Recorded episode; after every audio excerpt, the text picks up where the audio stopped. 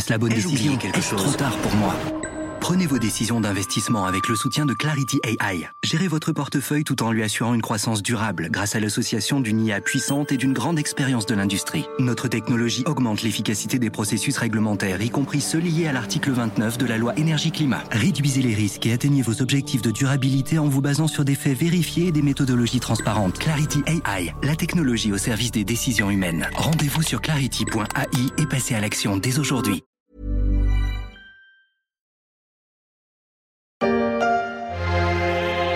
Festival d'astronomie de Florence du 6 au 13 août. 50 scientifiques pour découvrir l'univers et répondre aux interrogations de notre époque. Incertitude, climat, énergie. Cet été, Florence aura la tête dans les étoiles et les pieds sur Terre. Chaque été à Florence dans le Gers, se réunissent les passionnés d'astronomie pour des expériences, des conférences, des rencontres et l'observation du ciel la nuit. Mais en cette fin décembre, les amateurs du cosmos auront plutôt les yeux rivés sur le petit écran pour assister au lancement d'Ariane 5 juste avant Noël. 5, 4, 3, 2, 1, top Je suis Pierrick Fay, vous écoutez La Story, le podcast des échos. Allumage UAP, décollage. Aujourd'hui, on va scruter l'espace pour dire adieu à Hubble et bonjour à James Webb. Tous les paramètres à bord sont normaux. La propulsion est nominale.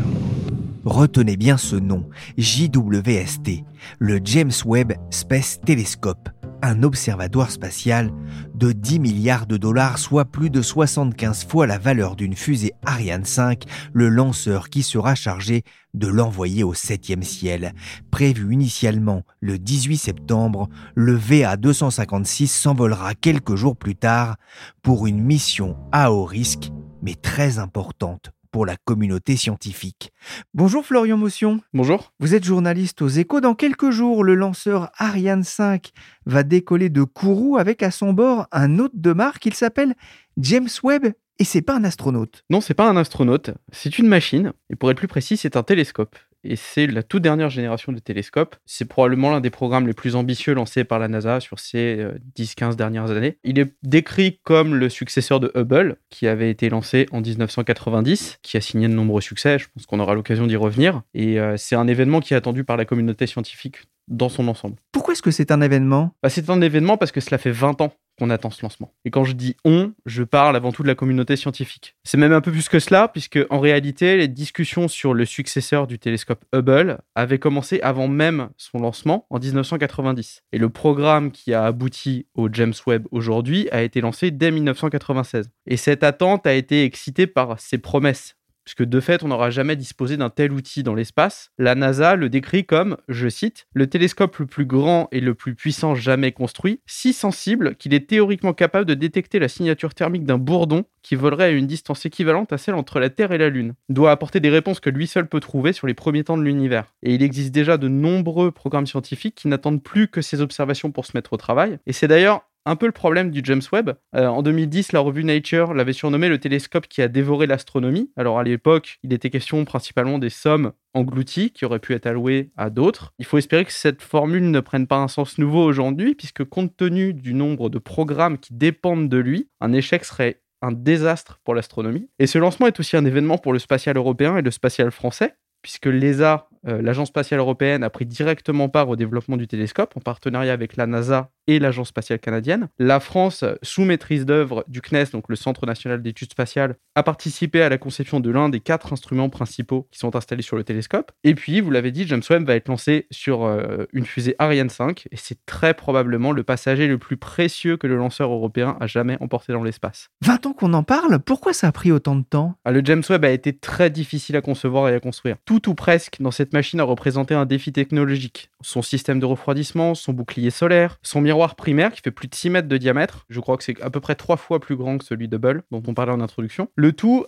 avec la contrainte de le faire rentrer dans la coiffe d'une fusée pour le lancement. Donc avec toutes ces difficultés, les coûts ont explosé de moins d'un milliard de dollars au début du projet, on est passé à près de 10 milliards aujourd'hui. Le calendrier a lui aussi dérivé, puisqu'à l'origine, le lancement était prévu pour 2007. Nous sommes fin 2021. Et pendant longtemps, le James Webb a été euh, un sujet de crispation intense aux États-Unis entre la NASA et le Congrès. Euh, en 2011, il a même failli être abandonné purement et simplement sur proposition d'une commission parlementaire. Et il a survécu à cette tempête grâce aux attentes qu'il suscite et à la grande dépendance des astronomes envers ce nouvel outil. Et euh, il faut savoir que la plupart des instruments sont en place depuis 10 ans déjà et n'attendent plus que le lancement. Il a même fallu remplacer certains capteurs entre-temps. Et ces retards n'ont pas eu que des désavantages, puisque les concepteurs des instruments euh, ont pu suivre les découvertes qui ont été réalisées entre-temps et adapter leurs appareils. C'est notamment le cas des exoplanètes, puisque, pour rappel, quand le programme James Webb a été lancé en 1996, on venait tout juste de découvrir leur existence. Ils ont donc pu mettre à jour en quelque sorte les outils du télescope. James Webb, d'où vient le nom? James Webb était le deuxième administrateur de la NASA.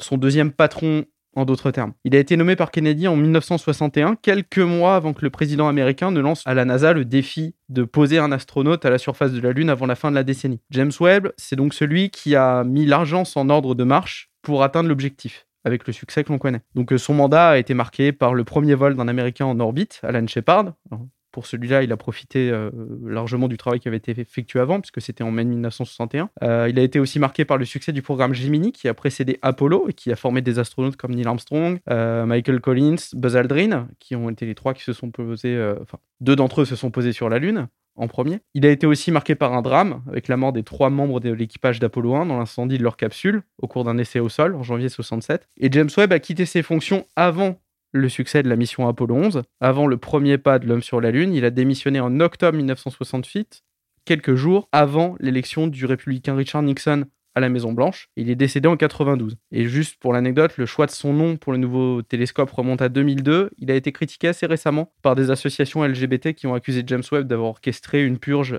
euh, des employés gays au sein du département lorsqu'il en faisait partie entre 1949 et 1952. La NASA a finalement estimé n'avoir aucun élément pour corroborer ces allégations et procéder à un changement de nom.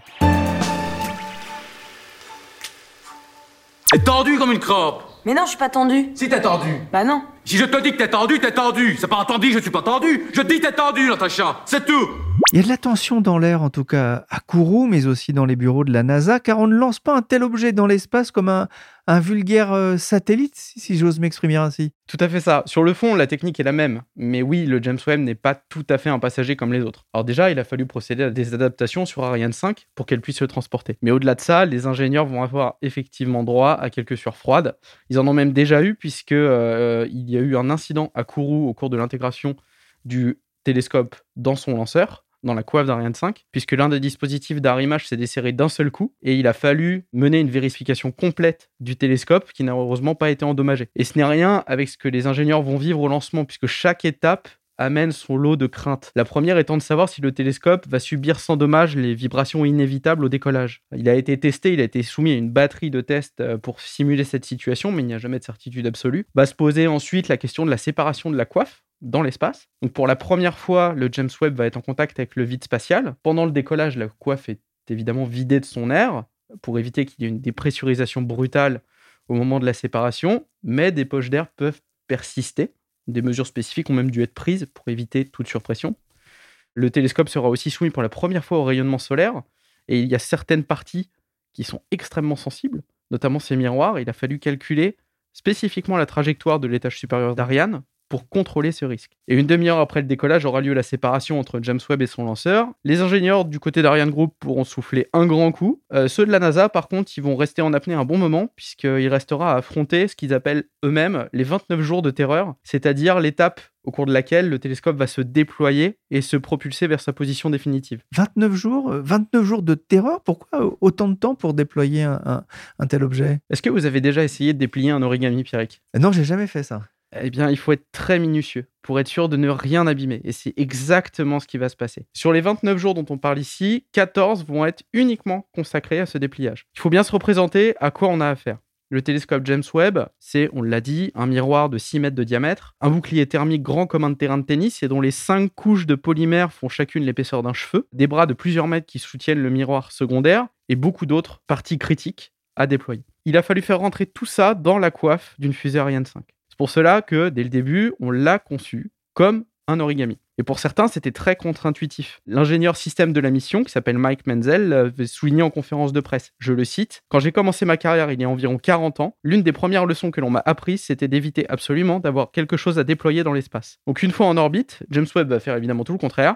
Il va déplier dans l'ordre ses panneaux solaires pour alimenter ses batteries, son antenne de communication, son bouclier solaire, puis ses miroirs, euh, dont le miroir primaire. En tout, ce sont une cinquantaine d'opérations qu'il va avoir à effectuer grâce à des mécanismes de toutes sortes, des moteurs, des câbles, des poulies. Et la NASA a identifié 344 points de défaillance possibles. Et le télescope ne pourra en plus pas compter sur la gravité pour décoincer un mécanisme qui n'aurait pas correctement fonctionné. Quand vous bloquez quelque chose sur Terre, il suffit parfois de le secouer un peu et la gravité fait le reste et permet de le décoincer. Ce ne sera pas le cas. Donc si quelque chose ne se passe pas correctement, les ingénieurs n'auront pas beaucoup d'options à leur disposition, si ce n'est essayer de contorsionner un peu le télescope pour tenter de débloquer ce qui ne va pas. Il est taille? C'est ce que nous appelons un exterminateur. Rien n'y survivra, même pas une bactérie.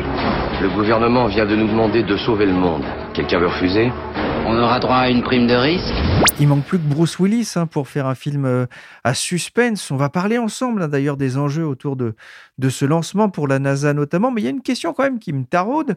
En 2024, l'ELT qui sera situé au, Chili deviendra le plus grand télescope du monde. Pourquoi diable en envoyer un dans l'espace compte tenu des difficultés de déploiement dont vous parlez? Parce que la qualité d'observation d'un télescope spatial et d'un télescope terrestre sont incomparables. Pour une raison, c'est l'atmosphère terrestre. L'atmosphère terrestre, elle dévie les rayonnements et elle en absorbe une partie, qu'il s'agisse des infrarouges ou des ultraviolets. Heureusement, parce que sinon on serait tous grillés en quelques minutes. C'est d'ailleurs pour euh, éviter ce genre de problème que l'on essaye désormais de construire les télescopes le plus haut possible en altitude, les télescopes terrestres, vous parlez de l'ELT, qui est construit à plus de 3000 mètres. On peut aussi citer le TMT, qui doit être érigé à plus de 4000 mètres euh, au sommet d'un volcan éteint à Hawaï, ou le GMT, télescope géant Magellan, qui est lui en cours de construction au Chili à 2500 mètres d'altitude. Mais cela ne suffit jamais à supprimer complètement les perturbations induites par l'atmosphère. Un télescope spatial n'a pas ce problème. Il peut réaliser ses observations avec une résolution maximale, et capter la lumière provenant d'objets célestes très lointains qui seraient invisibles depuis le sol. Et dans le cas d'un télescope infrarouge comme le James Webb, l'intérêt est encore plus grand, puisque avec l'infrarouge, toute source de chaleur dégage un rayonnement. Si votre télescope chauffe trop, il va s'éblouir lui-même. Et donc, il ne pourra plus observer le spectre lumineux qui l'intéresse. Dans l'espace où il fait naturellement très froid, pour peu qu'on soit masqué du soleil, il est plus facile de procéder à ce refroidissement et de faire fonctionner le télescope infrarouge. C'est d'ailleurs tout l'intérêt du bouclier solaire dont je parlais juste avant, qui va le protéger. La face exposée au soleil atteindra une température de 125 degrés Celsius à peu près. Dans l'ombre, il fera à peu près moins 235 degrés. Et euh, l'éloignement va être aussi un facteur déterminant, puisque le James Webb sera positionné à ce qu'on appelle le point de Lagrange L2, et qui est situé à 1,5 million de kilomètres de la Terre. Et cette position, qui lui permettra de garder une position stable par rapport au Soleil et à la Terre, le protégera aussi des rayonnements émis par le Soleil, la Terre, voire la Lune. James Webb, il va supplier Hubble, vous le disiez, hein, ce télescope orbite à environ 550 km de la surface de la Terre. On dit qu'il est si sensible qu'il pourrait détecter la lumière d'une veilleuse à la surface de la Lune.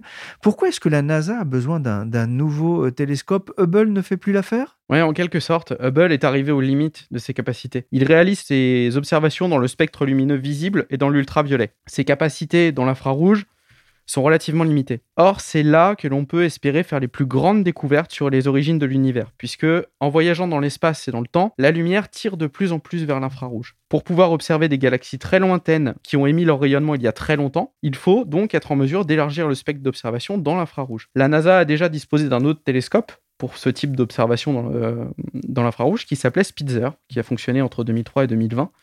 Mais il ne boxait pas du tout dans la même catégorie que celle du James Webb, puisque son miroir ne mesurait que 85 cm de diamètre. Et on le sait, plus un miroir est grand, plus il capte de lumière. Et le James Webb, avec son miroir de 6 mètres, va donc voir beaucoup plus loin. Et dans l'espace, voir loin en distance, c'est voir loin dans le temps. Et selon la NASA, ces instruments doivent lui permettre de détecter, je cite, les signaux faibles des toutes premières galaxies formées après le Big Bang il y a plus de 13 milliards d'années. En quelque sorte, c'est un voyage dans le temps exceptionnel.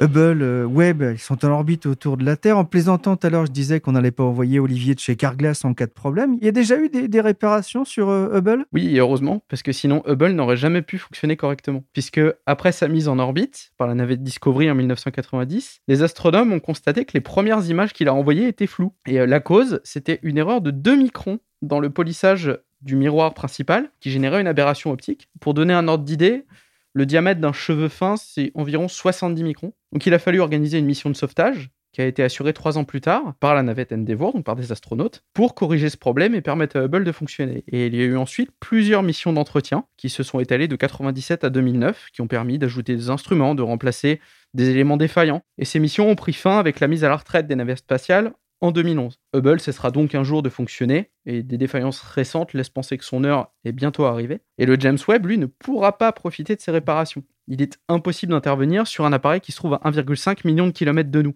Et c'est d'ailleurs pour cette raison qu'il devrait fonctionner moins longtemps. On parle d'une durée de fonctionnement entre 5 et 10 ans, puisque Hubble se situait à 590 km au-dessus de nos têtes, c'est un petit peu au-dessus de la Station spatiale internationale. Les missions des navettes spatiales permettaient de le rehausser légèrement, de rehausser son orbite, ce qui lui permettait de prolonger sa durée de vie. James Webb, lui, ne pourra compter que sur son carburant pour maintenir sa position. Or, le carburant finira par s'épuiser et cela devrait arriver au bout de 10 ans. Du côté de l'espace, les 15 ans du premier télescope spatial Hubble, celui qui a réussi à capter des images incroyables comme la mort d'une étoile et la naissance d'un trou noir, une machine à remonter le temps dont l'avenir est très incertain. Hubble pourrait s'éteindre dans les années à venir. La NASA n'a pas les moyens de prolonger sa vie. Alors Hubble a été lancé en 1990. Quel est le bilan de, l'expérience? Quelles sont les, les grandes découvertes auxquelles il, il est associé? Hubble a été une révolution. Donc faire la liste de ses succès pourrait nous prendre à peu près une journée.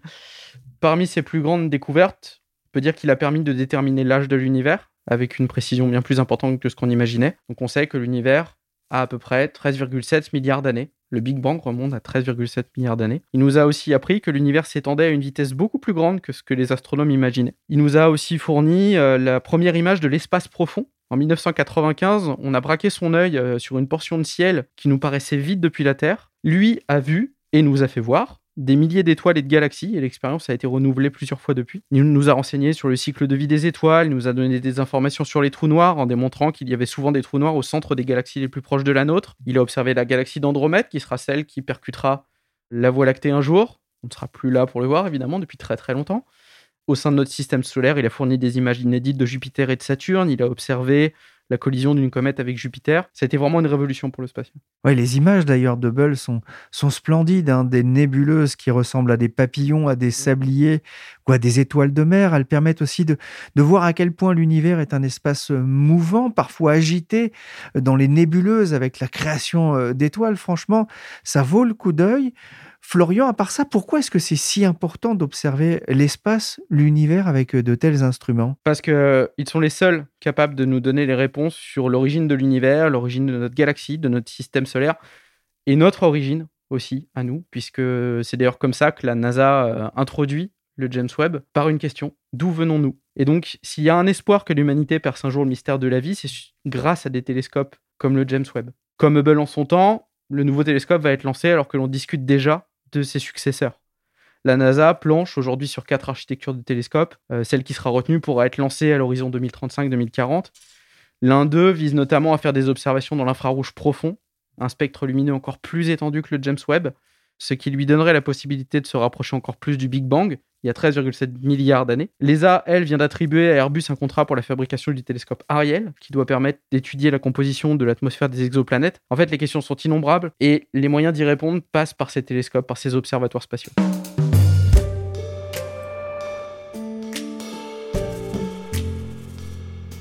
So we put a telescope up above the sky, 350 miles high, 43 feet long, 14 wide. We named it after Edwin, that's this guy. That's a telescope they're installing. Oh yeah. It's in orbit. Une chanson en hommage à Hubble, c'est bien le moins pour un télescope dont les observations ont donné lieu à la publication de plus de 16 000 articles scientifiques. On comprend aussi l'impatience des amoureux des étoiles. Mais qu'attendent-ils? De James Webb, j'ai justement posé la question à un jeune scientifique de 29 ans qui, si je ne m'abuse, n'était pas né au lancement d'Hubble en 1990. Il s'appelle Sébastien Carassou, il est youtubeur et docteur en astrophysique. Alors, je pense que comme l'intégralité de la communauté astronomique internationale, je serais pendu euh, aux lèvres des commentateurs euh, sur le sujet et je serais en train de regarder avec beaucoup d'anxiété le lancement du James Webb Space Telescope. Ça fait euh, très longtemps qu'on l'attend, hein. ça fait plus de 20 ans qu'on attend ce télescope hein, qui sera le, le, successeur du télescope spatial Hubble.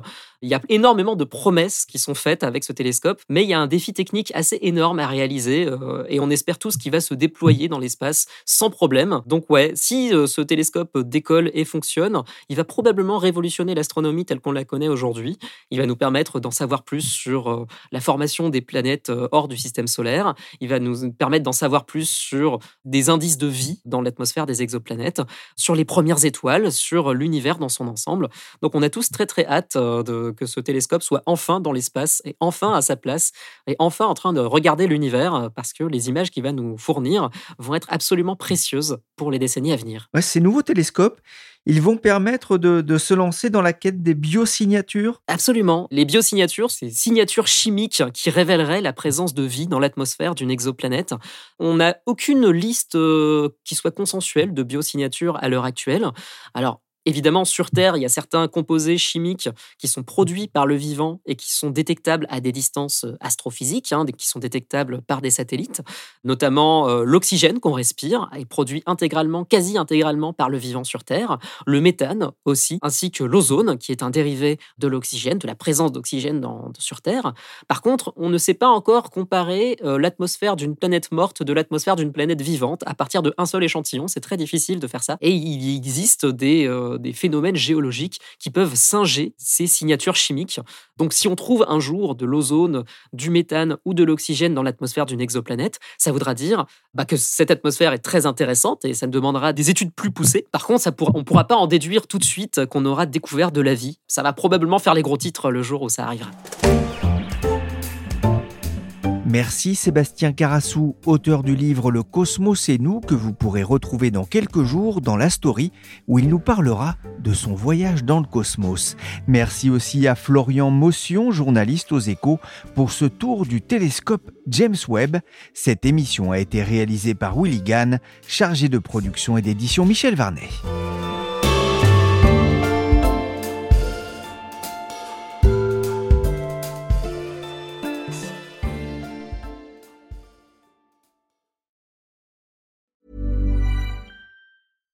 Deserves the best, and there's no better place to shop for Mother's Day than Whole Foods Market. They're your destination for unbeatable savings, from premium gifts to show-stopping flowers and irresistible desserts. Start by saving 33% with Prime on all body care and candles. Then get a 15-stem bunch of tulips for just $9.99 each with Prime. Round out Mom's menu with festive rosé, irresistible berry chantilly cake, and more special treats. Come celebrate Mother's Day at Whole Foods Market.